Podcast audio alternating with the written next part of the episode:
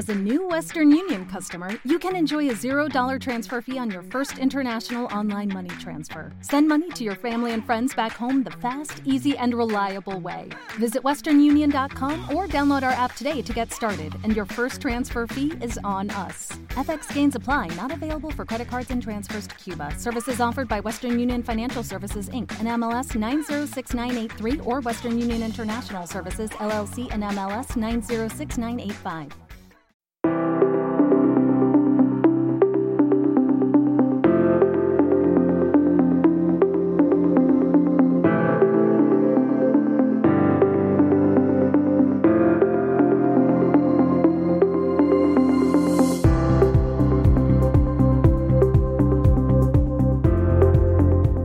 Y bienvenidos al capítulo 5 del podcast Economía desde mi sofá. Mi nombre es Javier Huerta y todas las semanas hablamos de economía, negocios y finanzas personales. En el episodio de hoy voy a hablar del mundo del seguro. La verdad es que no siempre aparece como tema en los manuales anglosajones de finance o economía financiera aquí en España. Yo creo que debido en parte a su específica regulación que, que tienen todos los países. Por ejemplo, en España recae sobre la Dirección General de Seguros. Además, puede parecer un tema no muy exótico. De hecho, la imagen que parte de la población tiene sobre o puede tener sobre, sobre el mundo de los seguros, pues son esos comerciales incansables tratando de colocar una póliza. Pero bueno, antes de que nadie me, me resulte, me empiece a criticar ¿no? por, este, por este tema, diré que a mí me resulta un tema apasionante. De hecho, tengo el título de corredor de seguros y parte durante mi vida profesional me he dedicado a esta actividad. Así que espero que os pueda transmitir esta pasión que tengo y os guste el tema. Bueno, pues para empezar vamos a, ir al origen. Vamos a tratar de saber cuáles son las primeras formas de seguro que tenemos.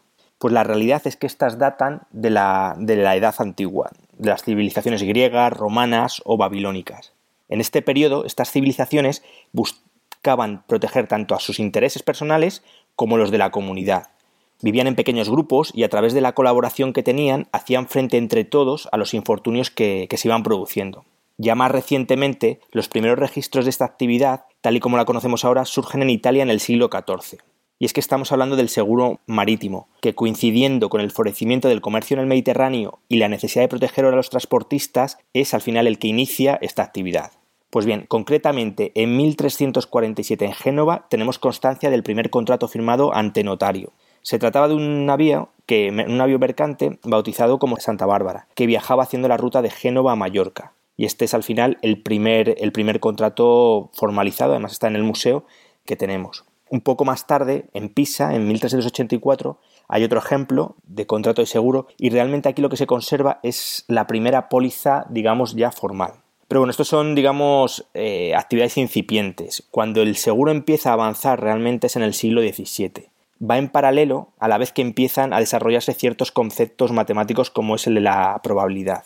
Sobre esto, en el año 1609 tenemos la primera redacción clara del concepto de seguro de incendio tal y como hoy lo conocemos. Se trata de una carta anónima, dirigida al conde Antón Gunther de Oldenburgo.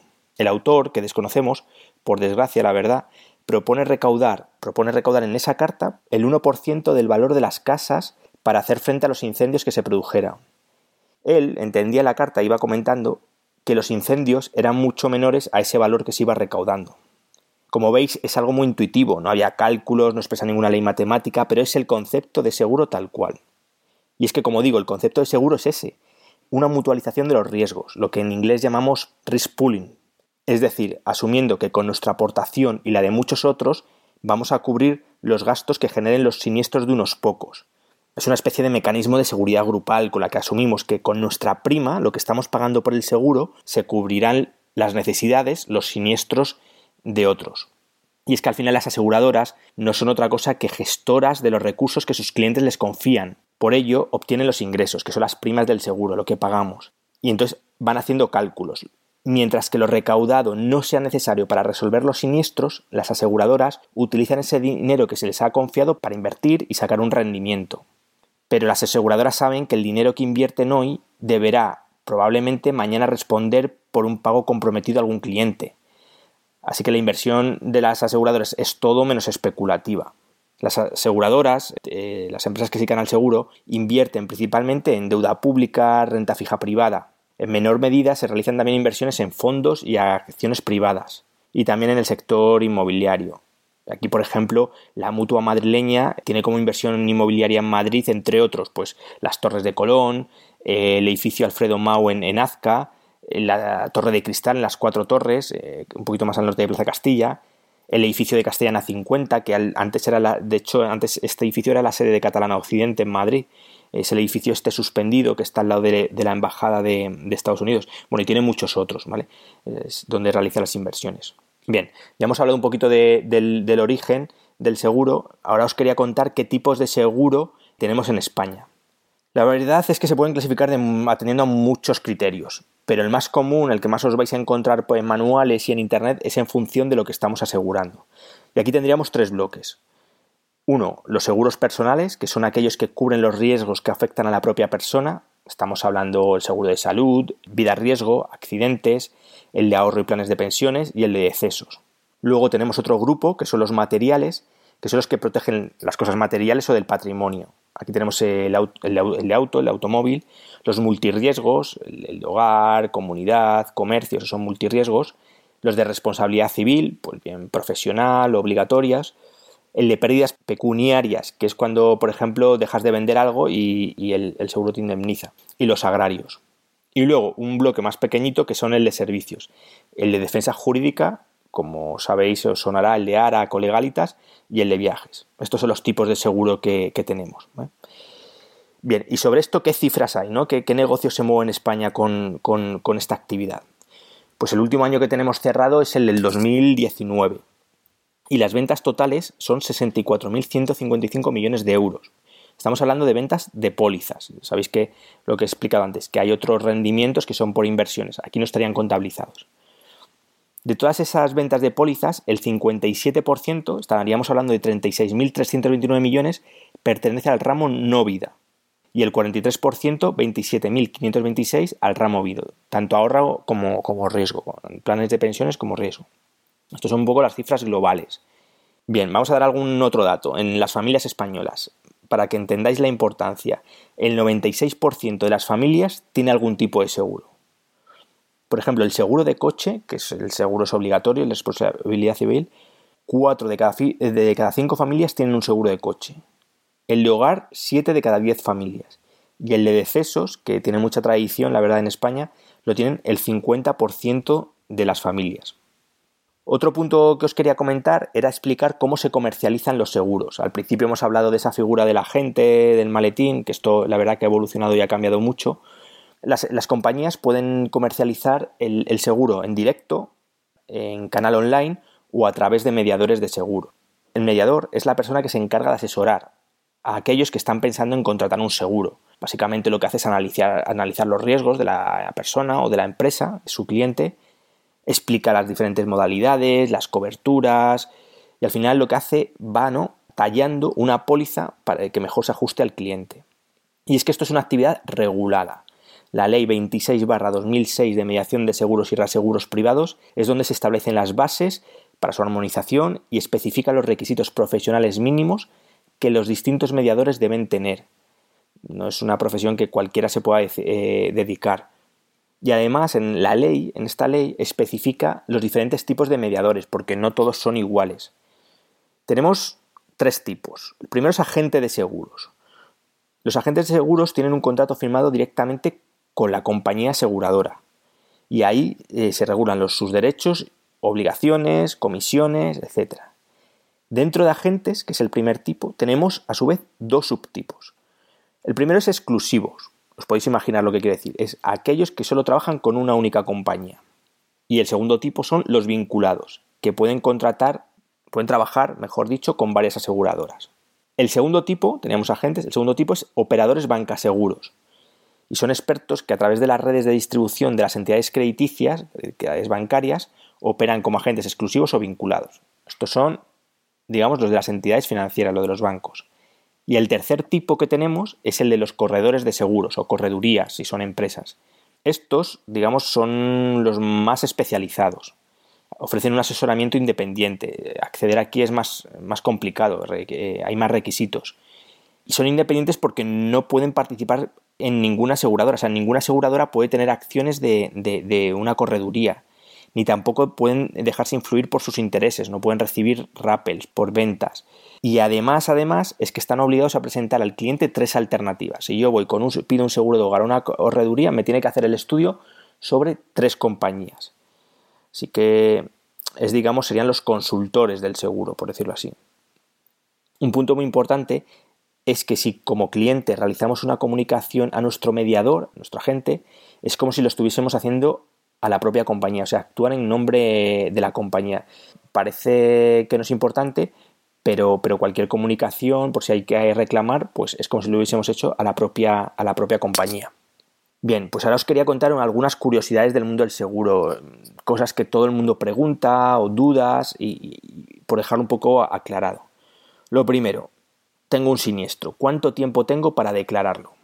Pues bien, en la ley del, en el artículo 16 de la ley del contrato de seguro, que es al final la que regula todo esto, nos dice que tenemos siete días para declarar el siniestro desde que ha sido conocido. Siete días. Hay que tenerlo en cuenta cuando llamas a la, a la compañía aseguradora. Otra pregunta que suele salir es si existe un mes de gracia en el seguro. Y la respuesta es que sí, y además es que viene regulado en el artículo 15 de la misma ley. ¿Y qué quiere decir esto? ¿Quiere decir que la compañía te regala un mes? No. Esto lo que quiere decir es, tú tienes un contrato, la póliza, que se, normalmente de una duración de, de un año, aunque tú la fracciones, puedes fraccionar el pago, pero la póliza suele ser de un año. Si tú al vencimiento te pasan el recibo y por cualquier motivo no lo has atendido, imagínate, la cuenta está mal, estabas en ese momento insolvente porque, porque te había te pillado a final de mes y estabas a cero, devuelven el recibo. Pues tienes un mes hasta que para pagar ese, ese recibo, ponerte al día y estás cubierto. Es decir, si tenías que haber pagado el recibo el día 1 y el día 6 tienes un siniestro, estás cubierto porque se supone que te vas a poner al día durante ese mes. No es que te lo regalen, porque la renovación ese mes eh, sigue contando. Pero si ocurre esto que comento, pues estarías cubierto. Es un tema importante. Otro tema. ¿Con cuánto tiempo tengo que eh, preavisar para dar de baja un seguro? hay muchas personas que lo que hacen es devolver el recibo y así se da de baja. Bien, pues esto no es, una, no es la práctica adecuada. Igual, la ley del contrato del seguro lo que dice es en el artículo 22.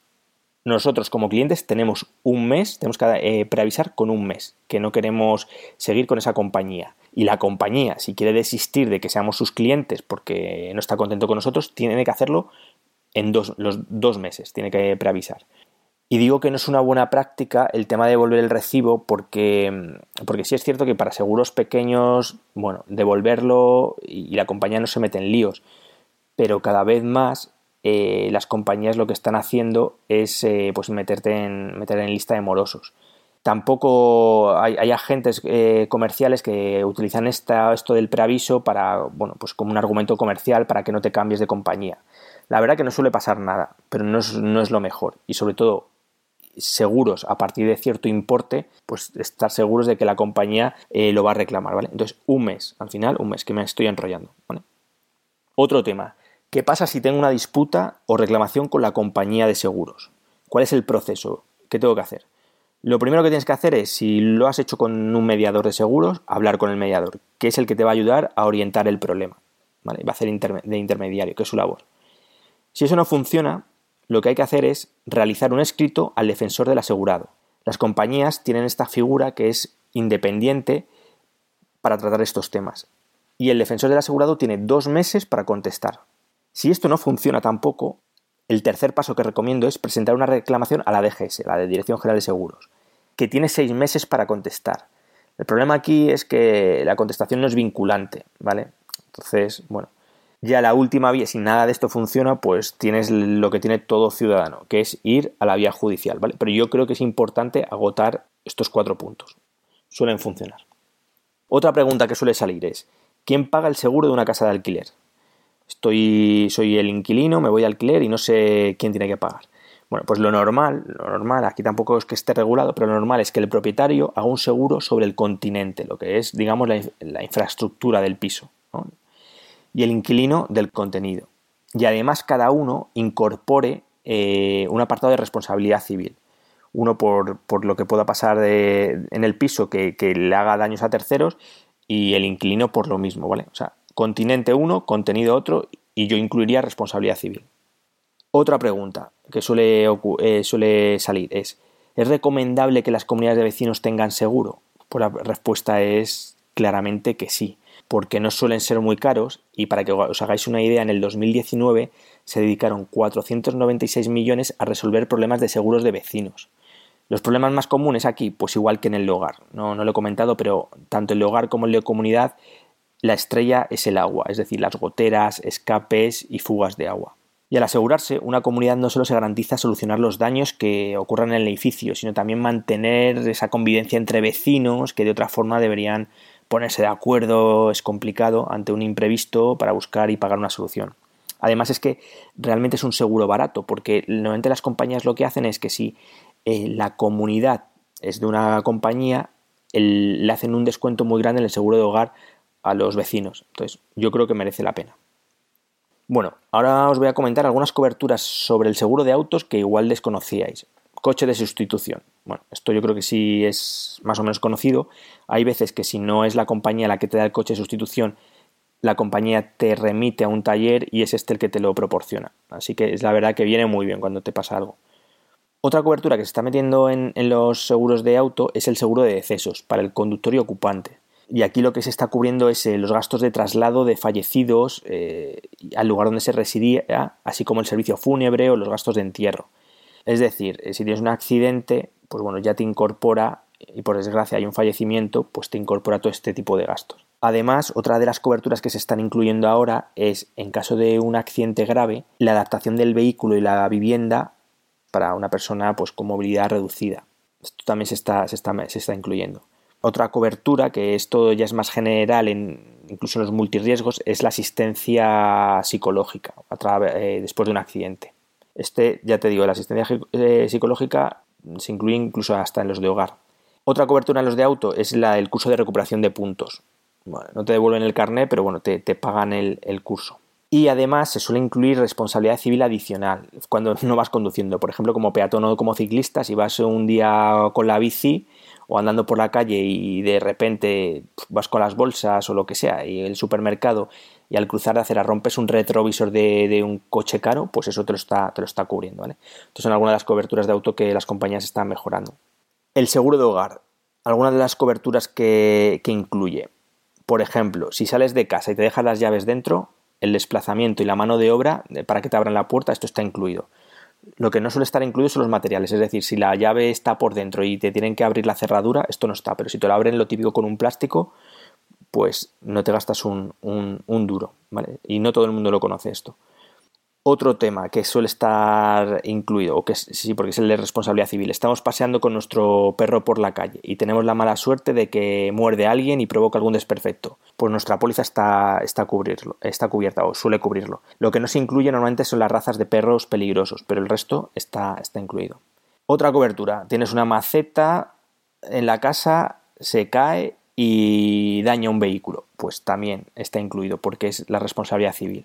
Otra cobertura que no todo el mundo tampoco conoce es vas a casa un día de un amigo, tu hijo jugando le rompe el televisor. Estás fuera de casa, pues estaría esta cobertura también eh, cubierta por el tema de, responsabilidad civil. Son cosas que, bueno, la gente que se dedica a esto, los que les interese lo conocen, pero yo creo que, es, interesante saber. Y por último, os voy a contar en qué ocasiones eh, la compañía me tiene que devolver dinero. Y es, por ejemplo, cuando en contratos de seguro vinculados a un, préstamo, por ejemplo, un préstamo del consumo, el, tomador, el, que contrata el seguro, puede solicitar el estorno, la devolución de la prima, si cancela el seguro antes del plazo previsto inicialmente. En el momento de la concesión del préstamo, o sea, si cuando te iban a, tú tenías un, tienes un seguro vinculado a un préstamo y si cancelas antes el préstamo, ese seguro vinculado te tiene que devolver la parte proporcional. También esto ocurre cuando, cuando el seguro recae sobre, sobre un objeto, se vende, pues un coche, una casa, y se vende a mitad del seguro, pues te tienen que devolver la parte que no has consumido, ¿vale? Esto se puede reclamar a la, a la compañía. Así que hasta aquí todo lo que os quería comentar esta semana sobre el mundo del seguro. Simplemente, como siempre, es una introducción. Hay muchos recursos en Internet, podéis consultar y los que queráis profundizar. Espero que os haya resultado interesante. Y nada más, antes de despedirme, hasta el próximo capítulo, hasta la próxima semana, os quería hacer una recomendación. Esta semana os traigo la recomendación de una película. La película se titula El Fundador y la tenéis disponible en Amazon Prime. La película cuenta cómo Ray Kroc, que es interpretado por Michael Keaton, un vendedor de Illinois, como este hombre que conoció en los años 50 a los hermanos Mac y Dick McDonald, que llevaban una hamburguesería en el sur de California, cómo creo que se queda impresionado por, la velocidad del sistema de cocina ¿no? que habían diseñado, cómo lo tenían todo preparado, y rápidamente, creo que era un tío muy, muy vivo, cómo visualizó el potencial que tenía si, si este negocio se franquiciaba. La película va mostrando poco a poco cómo, cómo se fue posicionando para arrebatar el negocio a los hermanos y al final crear el imperio que la multinacional es hoy. Así que en esta peli vais a ver cómo, cómo nació McDonald's. Sin más, muchas gracias y hasta el próximo capítulo.